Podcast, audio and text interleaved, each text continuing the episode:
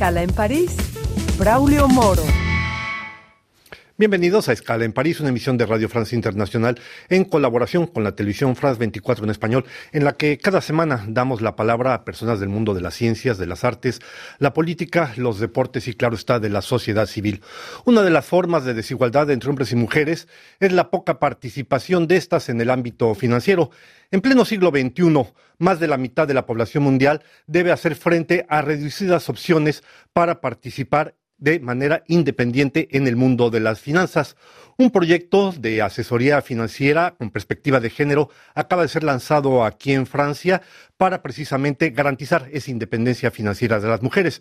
Y es por eso que contamos aquí en nuestros estudios con la presencia de Paloma Castro, directora de la empresa RISE, que busca precisamente certificar a actores financieros y permitir que las mujeres inviertan en este mundo de las finanzas. Paloma Castro, bienvenida a esta escala en París. Muchísimas gracias, Braulio. Estoy verdaderamente agradecida. Un gusto tenerla con nosotros. RAI se define como una alianza entre grupos de mujeres y actores financieros, decíamos, para que las mujeres puedan con toda confianza invertir en el mundo de las finanzas. ¿Cómo nació este proyecto, Paloma?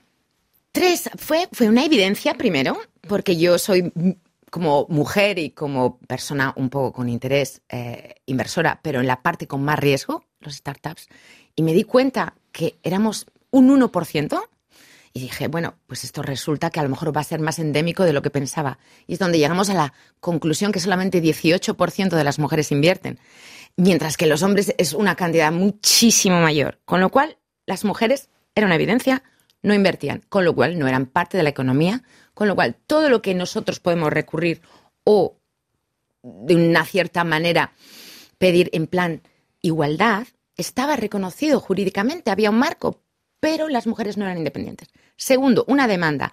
A mí, esta estructura, esta labelización, este consejo a las instituciones financieras para poder ser un sello de confianza, me lo han pedido más de 400 mujeres. Ha sido verdaderamente una voluntad. Y lo tercero, el mercado. Como usted bien sabe, Braulio, aquí no hay negocio si no hay una demanda. Y la demanda es tal, ¿por qué? Porque si estamos hablando de la cantidad de dinero que duerme en las, tarjetas, en las cuentas corrientes de las mujeres, los, las instituciones financieras pueden tener un negocio inminente y fantástico. Lo que ocurre hoy es que hacía falta por esos dos mundos, las mujeres y el mundo de la finanza. Se unan. Ahora bien, ¿a qué se refieren concretamente, Paloma, cuando ustedes están hablando de financiamiento centrado precisamente en las necesidades de las mujeres?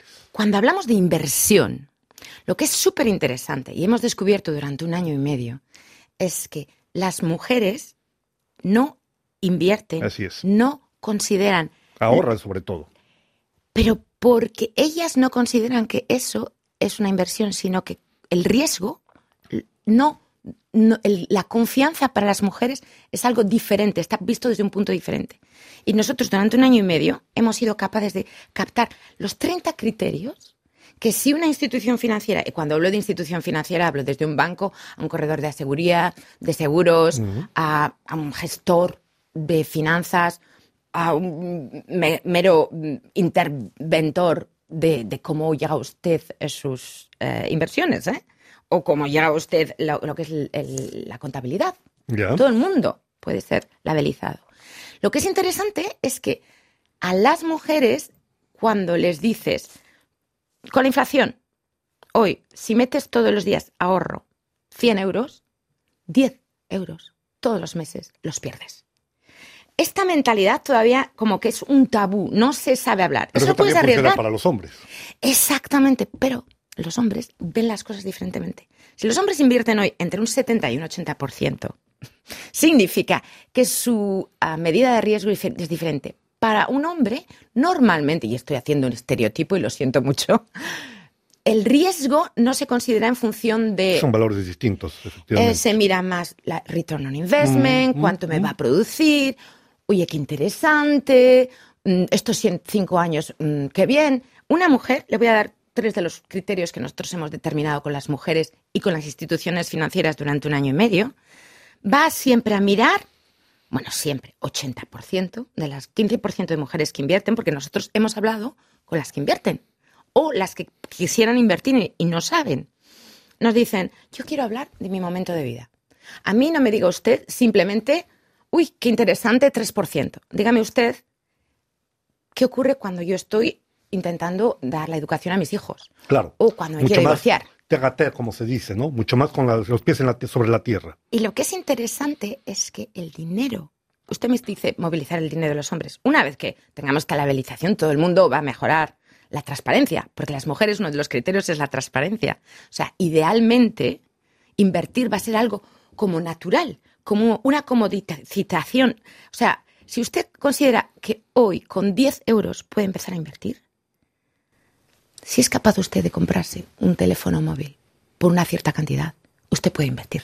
Paloma, a este respecto, quiero que usted me dice entonces, ok, es un problema de que las mujeres tienen poca tendencia a invertir, tienen poca confianza, dijéramos así.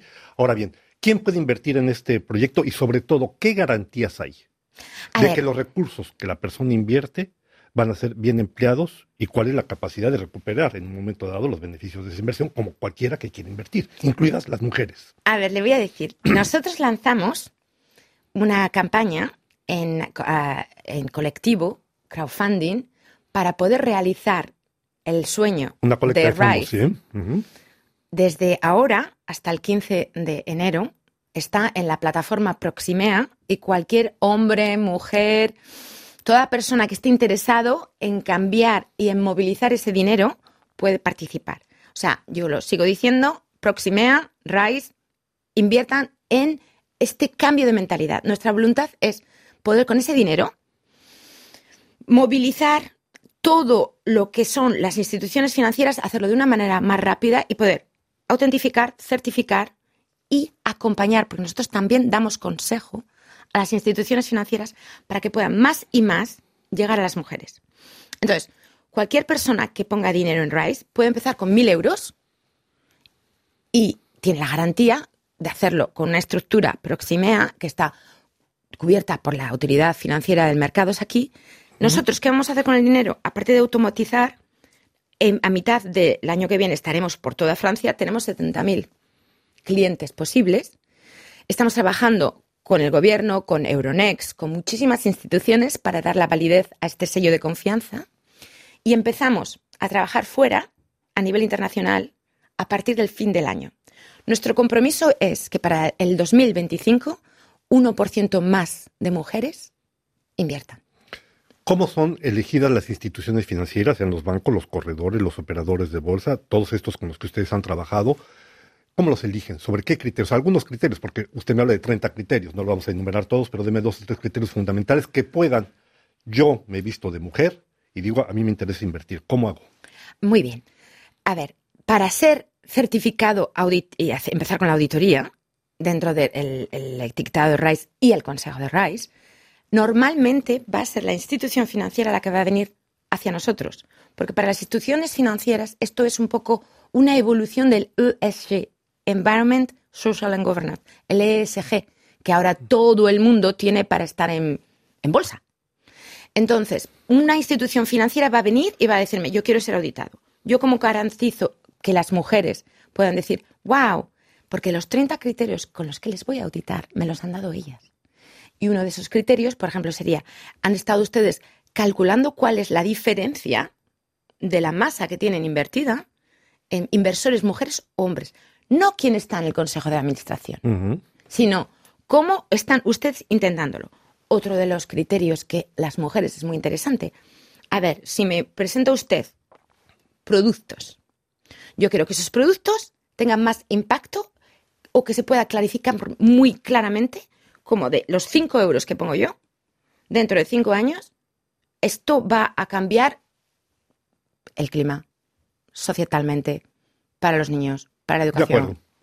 Ahora bien, un informe reciente de, publicado por un periódico especializado en finanzas aquí en Francia hablaba de que dos de las principales fortunas del mundo se han centrado fundamentalmente, han tenido como objetivo los intereses de las mujeres. Estamos hablando de LVMH y estamos hablando de Chanel. Pero más importante, ese mismo periódico decía que los dirigentes de los 10 principales bancos de Francia todos son dirigidos por hombres, por hombres, perdón. Entonces, a mí lo que me dice esto, más que un problema de confianza de las mujeres, es un problema de discriminación de la sociedad hacia las mujeres. A ver, le voy a dar una pequeña idea. Si usted mira la composición de la inversión en estas, una, Chanel no está, no está cotizado, pero los bancos sí, mm. y el BEMAS también. Y mira usted el ratio de mujeres que son inversoras, pero usted que es totalmente normal que no haya muchas mujeres dentro de las, las ejidas de decisión. Si las mujeres invierten más, ellas van a ser parte de la economía. Y como dicen todos los gobiernos, lo que hace falta es que la economía tenga el punto de vista de las mujeres. Más mujeres invirtiendo significa más poder en general. Sin duda.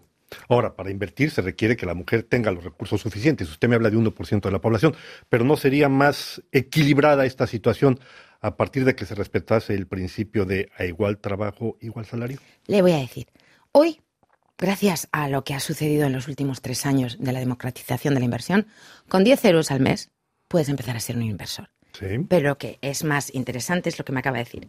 Una de las compañías con las que trabajamos el año pasado, gran empresa farmacéutica suiza, fantástica, cuando lo primero que hicieron para igualar los salarios, en cuanto la ley vino, fue ¡pum! 20% más.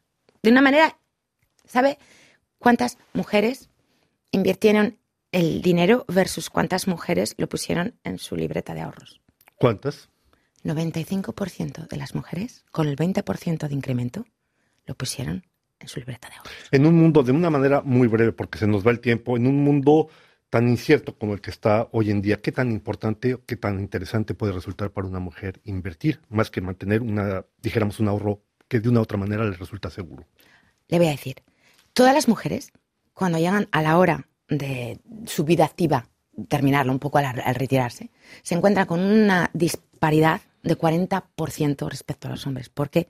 Porque no han hecho más que ahorrar o ponerlo de un lado, que significa perder.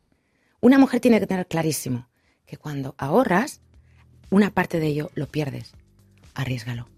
Pues estamos ya con estas palabras llegando al final de esta escala en París. No me queda sino agradecerle a Paloma Castro, directora de RISE, su presencia en esta escala. Gracias por haber participado con nosotros, Paloma. Gracias. A ustedes les damos una nueva cita aquí la próxima semana en otra escala en París.